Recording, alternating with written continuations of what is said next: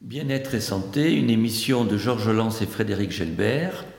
Aujourd'hui, nous recevons François Druard, gastro-entérologue, qui va nous traiter de l'intestin deuxième cerveau. Une métaphore, une provocation?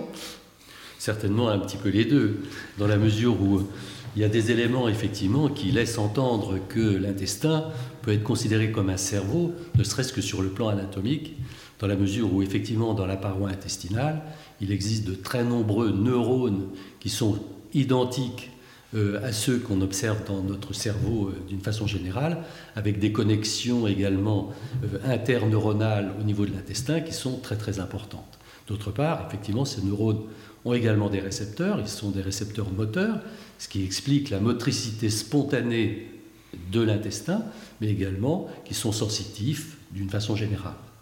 Donc euh, effectivement, on peut considérer que l'intestin, par certains côtés, ressemble dans la structure anatomique à celle qui sera évidemment largement développée de façon plus importante par euh, le cerveau, notamment humain.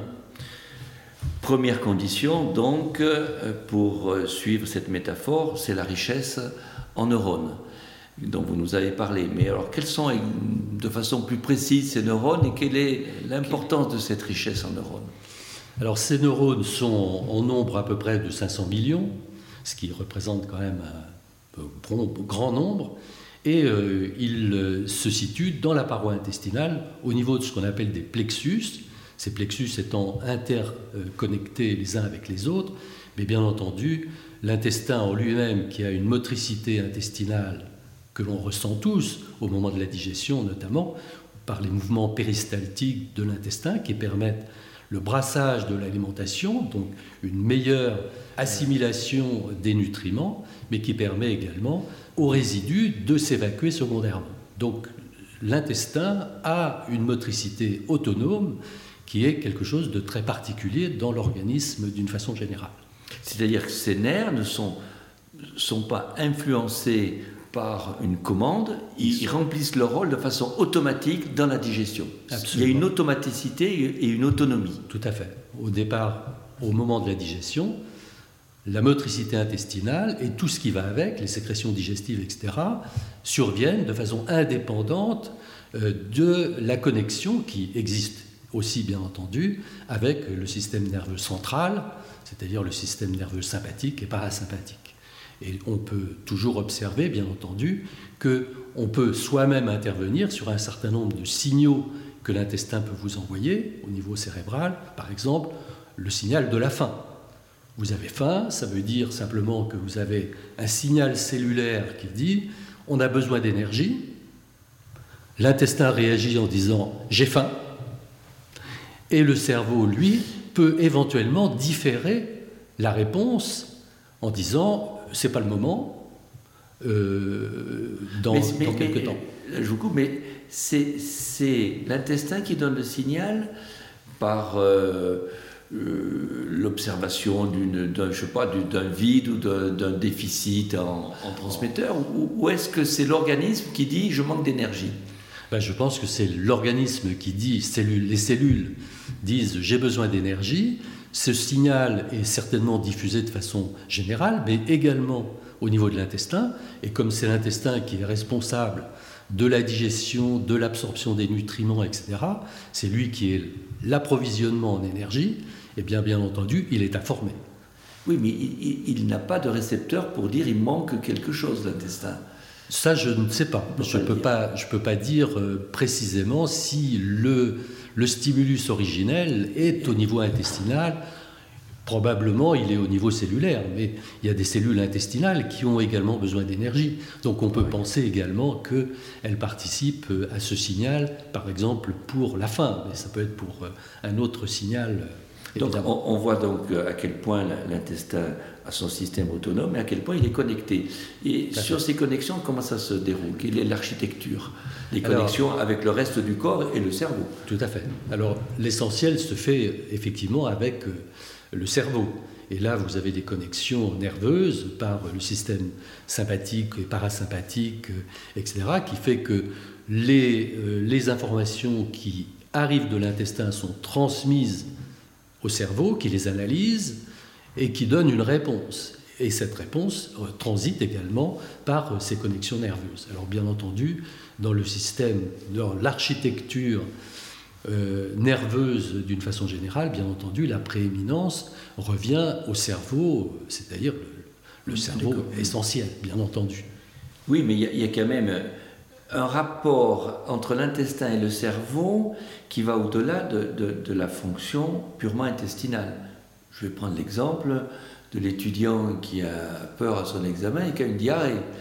Oui, tout à fait. Alors, ça veut bien dire alors qu'il y a eu une transmission d'une sensation bien sûr. à une manifestation organique. Comment ça s'est déroulé? Alors comment ça s'est déroulé? Euh, Sûrement difficile à dire, mais dans la mesure où euh, l'émotion, entre guillemets, euh, d'une façon générale, que ce soit l'émotion, le stress ou autre chose, transite de, du cerveau vers d'autres organes, parce que ça peut être le cœur, par exemple, les palpitations. Voilà, les palpitations, ça peut être une impatience des membres inférieurs, etc. Donc les manifestations sont également intestinales et suivent le même, le même schéma et donc euh, se traduisent par euh, éventuellement une hypermotricité intestinale, telle qu'on peut le voir euh, chez les troubles fonctionnels intestinaux, par exemple, d'une façon générale, qui sont majorés à l'occasion d'un stress. Donc si on reste dans, notre métaphore intestin deuxième cerveau, on vient de voir l'importance d'un système autonome, l'importance des connexions, la façon dont ça peut, ça peut réagir. Mais il n'y a pas de, développement au niveau de l'intestin, d'une mémoire, d'une réflexion. Bien sûr. Voilà. Bien sûr que non. Il n'y a, pas, a pas de mémoire. Non, il n'y a pas de mémoire. Simplement, dans l'évolution, dans l'évolution des organismes vivants, il est probable, au départ, euh, les organismes vivants euh, rudimentaires se résumaient effectivement à un intestin, dans la mesure où, effectivement, pour avoir de l'énergie, il fallait utiliser des nutriments, et donc ces nutriments se trouvaient au niveau du tube digestif. Et je prends toujours cet exemple du ver de terre, par exemple, qui n'a probablement pas de cerveau, j'imagine qu'il n'a pas de cerveau, en tout cas comme le nôtre. Mais il n'empêche qu'il a une motricité, il digère, il sait chercher sa nourriture, il sait l'évacuer, et l'énergie qui est euh, délivrée par cette absorption intestinale lui permet précisément d'assurer les fonctions de l'être vivant, qui sont de plusieurs types. D'une part, se développer, se reproduire, et puis éventuellement se mouvoir pour chercher sa nourriture, et enfin, éventuellement, se prévenir euh, les prédateurs qui pourraient intervenir. Moi, je trouve ce, cet exemple est, est, très démonstratif. Tout à fait. Tout à fait démonstratif, parce que dans ce que vous venez de nous dire, c'est l'intestin qui remplit toutes les fonctions pour ce micro, pour ce, cet, organisme euh, précurseur. C'est l'intestin qui remplit toutes les fonctions que va, que va remplir plus tard le cerveau. C'est ça. Au cours de l'évolution, effectivement, secondairement, progressivement, chez les hominidés, d'une façon générale, il va y avoir un développement progressif qui ne s'est pas fait comme le nôtre, mais qui a été au départ rudimentaire, puis progressivement a pris de l'importance, simplement parce qu'effectivement est arrivé des phénomènes, des phénomènes notamment avec euh, la domestication du feu, qui a entraîné des modifications de l'alimentation, la cuisson, qui a permis d'une part euh, de, de libérer l'homme d'un certain nombre de fonctions, et notamment la recherche quasi obligatoire et permanente de la nourriture. Donc il lui a permis de développer, et à partir de Homo ergaster par exemple, le développement cérébral est considérable pour arriver jusqu'au nôtre. Mais il est resté euh, cette euh, richesse en, neurones au niveau de l'intestin, puisque ça a été ses, premières euh, fonctions Tout à fait. Qui, qui remplissent ce rôle. Il n'y a pas, a pas que, que les nerfs qui jouent un rôle dans cet intestin il semblerait qu'on ait vraiment découvert depuis quelques décennies l'importance des bactéries qui se trouvent dans cet intestin, et qu'on appelle le, microbiote. C'est ça. Alors le microbiote, c'est l'ensemble des bactéries intestinales que l'on trouve, qui sont essentiellement au niveau du côlon. Alors elles ont été largement méconnues pendant très longtemps, simplement parce que ce sont des bactéries qui sont anaérobies, c'est-à-dire qui vivent sans oxygène, et donc leur culture par les laboratoires était compliquée. Et peut-être que pendant un certain temps, en tout cas, elles ont été méconnues aussi, peut-être parce qu'on pensait qu'elles n'avaient pas vraiment un gros intérêt.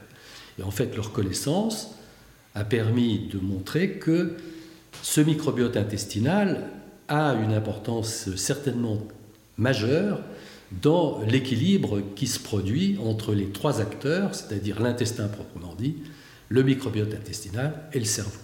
Dans la mesure où le microbiote intestinal lui-même envoie des informations au cerveau d'une façon générale. L'exemple relativement amusant dans ce domaine, c'est celui de l'addiction au chocolat, par exemple. Dans le cas de l'addiction au chocolat, euh, ou du moins du, goût très prononcé qu'on peut avoir sur le chocolat. Qu'on est nombreux à partager. Qu'on est nombreux à partager. Les bactéries intestinales euh, dégradent le chocolat, qui libèrent des substances qui interviennent, qui sont libérées dans le sang, qui interviennent au niveau du cerveau. Le cerveau en est très content, comme euh, tout le monde, et répond en disant Redonnez-moi du chocolat. Donc on voit sur euh, un exemple qui est assez amusant comment ces bactéries intestinales euh, interviennent, si vous voulez, dans le développement, non pas de l'addiction euh, du chocolat, on croit qu'il y en a qui ont une, véritable addiction au chocolat, et donc vraisemblablement dans d'autres domaines également, le microbiote intestinal intervient de la même façon. Tout ça pour souligner l'importance que ce microbiote peut avoir sur le comportement d'une façon générale, etc. Cet exemple montre à quel point l'intestin envoie le message. Et on peut imaginer que dans d'autres domaines et dans des mécanismes plus complexes, il envoie d'autres messages qui jouent un rôle tout aussi important. Certainement. Alors, vous avez parlé de bactéries, mais en règle générale, euh, l'organisme, il n'aime pas les bactéries. Oui. Il les élimine par un système immunitaire. Alors, qu'est-ce qui se passe là? Alors ça, c'est vraiment, euh, vraiment quelque chose de tout à fait extraordinaire, dans la mesure où, effectivement, euh, le, le, fœtus euh, est euh, parfaitement amicrobien, quand il n'y a pas de microbes. Et euh, lors de l'accouchement, très rapidement, au moment de l'accouchement, les bactéries intestinales interviennent, les bactéries de la maman plutôt, interviennent chez le bébé et très très vite, son microbiote intestinal est constitué. Très vite, en quelques temps. Alors ce qui est assez intéressant également, c'est que ce microbiote qui est développé chez l'enfant est quelque chose qui est déterminé, sans que je sache très bien pourquoi, et je pense que pour le moment on ne le sait pas vraiment, mais en tout cas on a un microbiote, on est avec un microbiote, et on le conserve tout au long de sa vie. L'organisme immunitaire de l'enfant accepte parce que ça vient de la mère. Oui, sans, sans doute, ou par euh, une, antériorité, une histoire de, millénaires, euh, etc., qui fait qu'il y a une tolérance immunitaire de l'intestin aux colonies bactériennes qui s'y trouvent.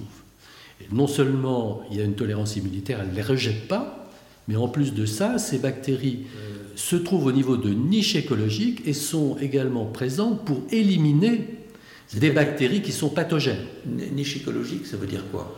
Ça veut dire qu'elles se trouvent à certains endroits de l'intestin, enfin d'une façon générale, et certaines bactéries sont là, ne peuvent pas être délogées, ou si elles sont délogées, elles sont délogées difficilement, et en revanche, elles empêchent des bactéries pathogènes de s'y mettre. À la différence, par exemple, quand pour une raison ou une autre, on a une altération de la paroi digestive, comme au cours des maladies inflammatoires, par exemple, on a une modification à ce moment-là de ces niches écologiques, et donc on a une perméabilité intestinale beaucoup plus grande à d'autres bactéries. Ah, D'accord, niche écologique, ça veut dire qu'elle participe à un équilibre, à une écologie voilà. de, de, l'intestin. Voilà. Alors pour l'essentiel, ce sont des bactéries, mais il n'y a pas que des bactéries. Il y a des virus, il y a des champignons. L'exemple typique, c'est la coproculture dans laquelle on trouve quelques candidats albicans et pour lesquels un certain nombre de patients se trouvent avec euh, des thérapeutiques antifongiques prolongées, alors que c'est parfaitement normal d'avoir du candidat albicans, par exemple, dans les selles. Le problème est un problème de proportion. Plus étonnant, des virus. Des virus également, oui. qui ne vont pas se développer, qui vont, qui vont rester dans leur euh, niveau d'importance. Absolument. Et donc ce, microbiote, euh, qui, qui, va rester tout au long de la vie si, si, si l'intestin reste en équilibre et ne, ne souffre pas de pathologie. Est-ce qu'il est spécifique de chaque individu? Est-ce qu'on a une carte d'identité par le microbiote intestinal? Ben, il semble que oui, effectivement. Euh, il y a euh, trois entérotypes essentiels. Il y en a peut-être d'autres, mais en tout cas, il y en a trois qui sont reconnus. Donc 1, 2, 3, et qui sont fonction de, des bactéries essentielles qui s'y trouvent, de la proportion de bactéries. Alors, on ne va pas rentrer dans le détail, mais le type 1, le type 2, le type 3 n'ont pas les mêmes bactéries dominantes. D'une façon générale, pour euh, ce qui nous intéresse, ce qui est important, c'est voir ceux qui ont un entérotype, ce qu'on appelle un entérotype euh, faible ou normal. Parce que ceux qui ont un entérotype faible sont ceux qui éventuellement peuvent développer des pathologies particulières. Donc les caractéristiques de notre microbiote peuvent être la cause de pathologies. Absolument. Lesquelles? Alors la première euh, sur laquelle on peut intervenir, par exemple, c'est le diabète. Mais ça, c'est une. tous les diabétologues le savent ou les médecins le savent. Si on, a, si on euh, augmente la ration, euh, la ration de fibres chez un diabétique, on améliore euh, l'équilibre diabétique. Donc, d'une façon générale, là également, les bactéries intestinales interviennent dans la dégradation des fibres insolubles, les autres étant dégradées par ailleurs, et donc, cette, cette présence des, fibres dégradées par les bactéries permet également donc, une amélioration de l'équilibre glycémique. Donc, des études ont été faites là aussi chez les diabétiques avec un enrichissement, un enrichissement de la flore bactérienne par des probiotiques et on, on s'apercevait que, toutes choses étant égales par ailleurs, on améliorait effectivement leur équilibre diabétique.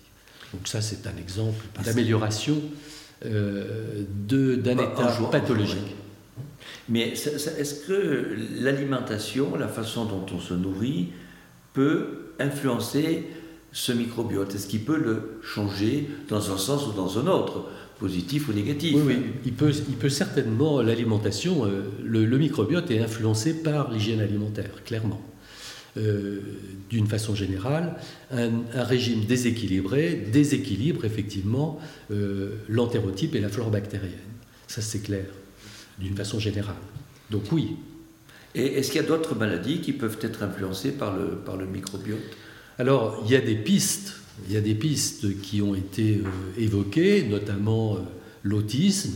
Alors là aussi, ça relève d'études qui ont été faites chez des euh, des personnes autistes euh, euh, l'étude de leur microbiote et on s'est aperçu qu'effectivement ils avaient des microbiotes appauvris. Alors on ne va pas rentrer dans le détail. Reste à savoir quelle est la part. Oui, est-ce que c'est l'origine ou la conséquence? Que, Voilà, quelle est la part que le microbiote. mais ça peut être éventuellement une piste pour, pour permettre, pour permettre non pas un traitement, mais euh, non pas un traitement, mais peut-être une amélioration de, l'état. Ce microbiote, est-ce qu'il est, fragile? Est-ce que, entre autres, puisqu'il est constitué de, bactéries essentiellement, est-ce qu'il est perturbé par les antibiotiques que l'on donne assez facilement? Bien sûr, de façon importante. Et l'exemple le plus évident, c'est les diarrhées post-antibiotiques, qui au au minimum, sont relativement bénignes et facilement traitées, ou du moins se réparent à l'arrêt des antibiotiques, mais qui peut donner des formes beaucoup plus sévères, qui sont ce qu'on appelle les colites pseudomembraneuses, qui dans certains cas sévères, récidivants, sont traitées par ce qu'on appelle des greffes fécales, où on prélève euh, des bactéries intestinales chez des sujets sains et qu'on intègre donc chez les patients euh, malades, de façon à leur rétablir le plus rapidement possible euh, un entérotype normal.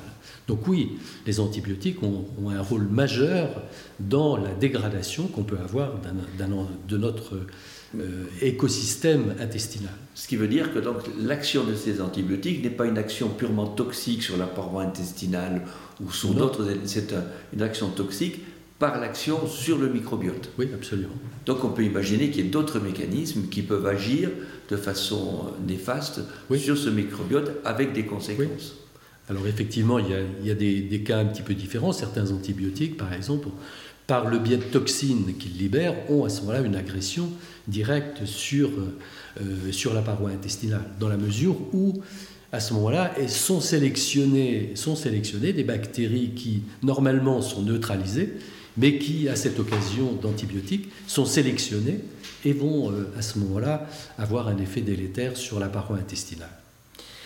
Alors on était dans cette euh, métaphore euh, du deuxième cerveau, donc on a vu à quel point le, système euh, neurologique intrinsèque, extrinsèque joue un rôle, et quels sont les rapports entre le microbiote et ces systèmes neurologiques?